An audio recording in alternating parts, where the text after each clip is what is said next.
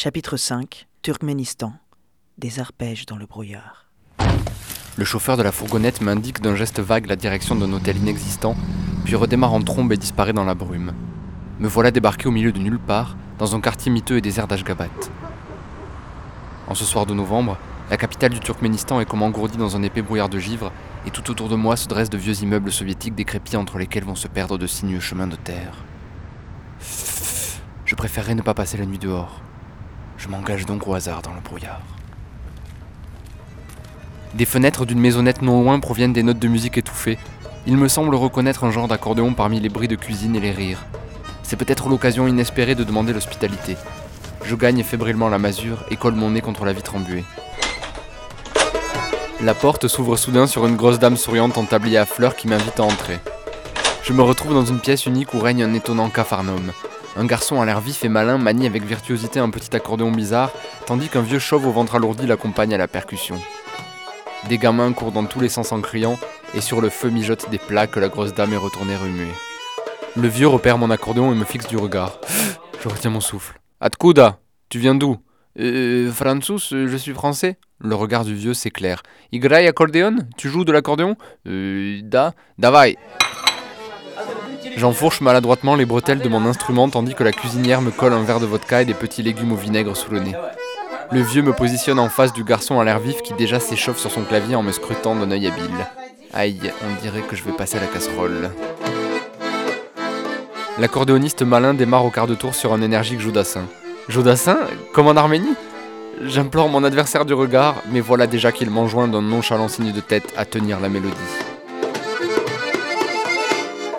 Je m'engage donc sur le terrain incertain de Et si tu n'existais pas, me demandant quelle peut bien être cette maudite étiquette Jodassin qui me suit partout collée au front.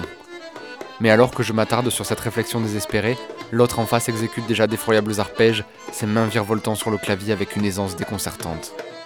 Las, me voilà donc trébuchant sur chaque note, et quand par miracle j'en place deux corrects à la suite, victorieux, l'autre en intercale 15 au milieu avec panache.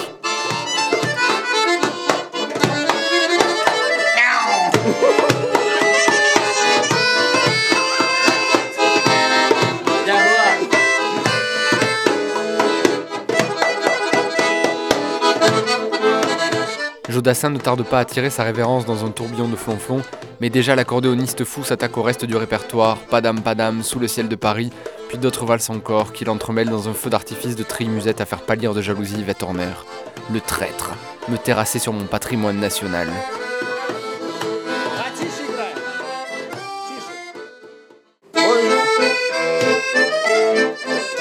Je savais que la culture française était populaire au temps de l'Union soviétique, mais je ne m'attendais pas à ce que cela donne lieu à un tel perfectionnement du répertoire.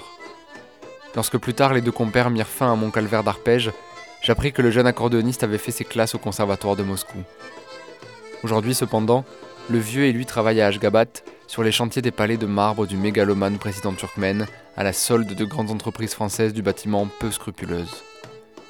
Le vieux me confie à voix basse qu'il profite de ces quelques soirées chez eux pour sortir leurs instruments, car au dehors de la maisonnette, la musique est interdite et sévèrement réprimée.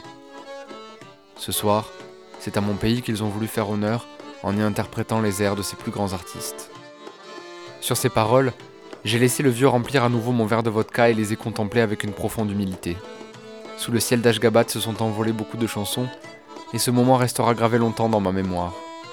Nous levons nos verres à l'amitié franco-turkmène, et je souris en repensant au nom de cette ville étrange, Ashgabat, cela signifie ville de l'amour en persan.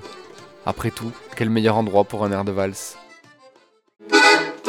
Yo, France, France, Andrian, France, Paris. France, Franzus. France. Nizami Ashgabat, Turkmenistan. Turkmenistan, France, French.